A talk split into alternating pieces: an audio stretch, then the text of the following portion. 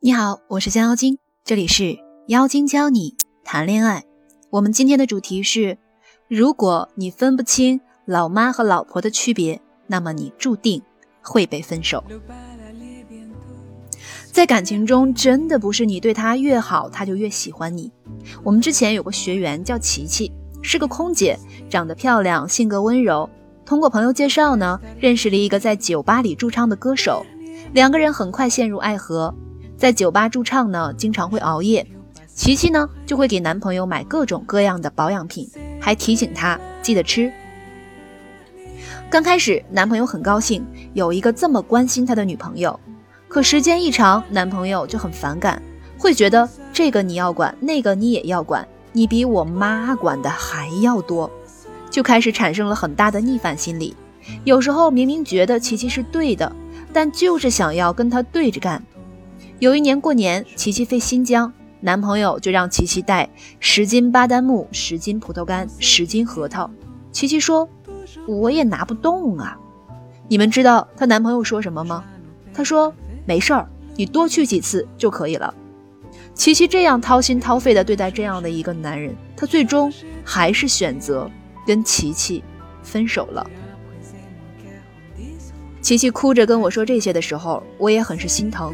如果有一天有人这样对我的女儿，我猜我可能会冲过去把她的腿掰断。其实我想通过琪琪的案例告诉你们：如果你在感情中没有一个自己清晰的界限，你对男人再好，他们也不会领情。这不是他渣不渣的问题，这是一个人性的问题。任何事情我们都要遵循人性的规律来进行，才能得到一个好的结果。那在感情中，什么是清晰的界限呢？你首先要知道，一个优秀的女朋友或者是老婆都应该是什么样的。如果你对这个完全没有认知，那我们就退一步，你总应该知道，优秀的女朋友或者老婆跟老妈有什么区别吧？因为都是男性身边的女性角色，是很容易被混淆的。那我们就来讲讲区别到底是什么。第一个。老妈和老婆在关心上的区别，老婆呢会关心老公飞得高不高，老妈只关心老公工作是否辛苦、累不累。如果累，那就别做了。但是一个优秀的老婆是希望男人走得更高更远，成为他想成为的那个人。因为两个人关心的不同，所以呈现的方式也会有所不同。比如，老妈会问你有没有吃早饭呀？早饭有没有吃鸡蛋呀？晚上几点回来呀？怎么这么辛苦？哎呀，还是不要做了，不要去加班了。能挣多少钱呀？身体才是最要紧的。总是提醒这个，提醒那个的，这个就是老妈式的关心方式。琪琪呢，就是总是用这种方式关心男朋友，所以男朋友就会出现逆反心理，就想跟你对着干。大家好好想想，小时候我们是怎么跟妈妈对着干的心理？也许。你就明白琪琪的男朋友为什么想跟琪琪分手了。再看一下优秀老婆的关心方式，她会关心你的这个项目现在到什么节点了，进展到什么阶段，会有卡顿的地方吗？比如说哈，我跟我老公，我在大连，我老公在北京，北京七月的天气特别热。天气预报呢说是三十二三度，但是地面温度有可能达到三十六七度，接近四十度的温度。周末的时候，我就跟我老公视频，我说：“哎，李总那个事儿你怎么定的呀？你去见了那谁谁谁没呀？”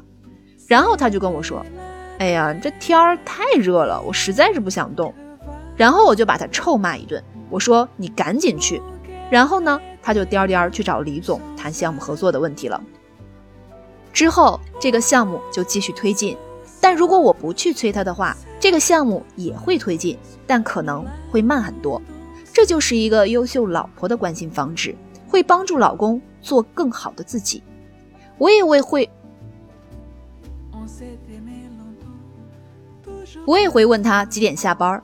但如果他说有很重要的事情在开会，我就不会打扰他了。我希望他能更好的工作，但是老妈就不会。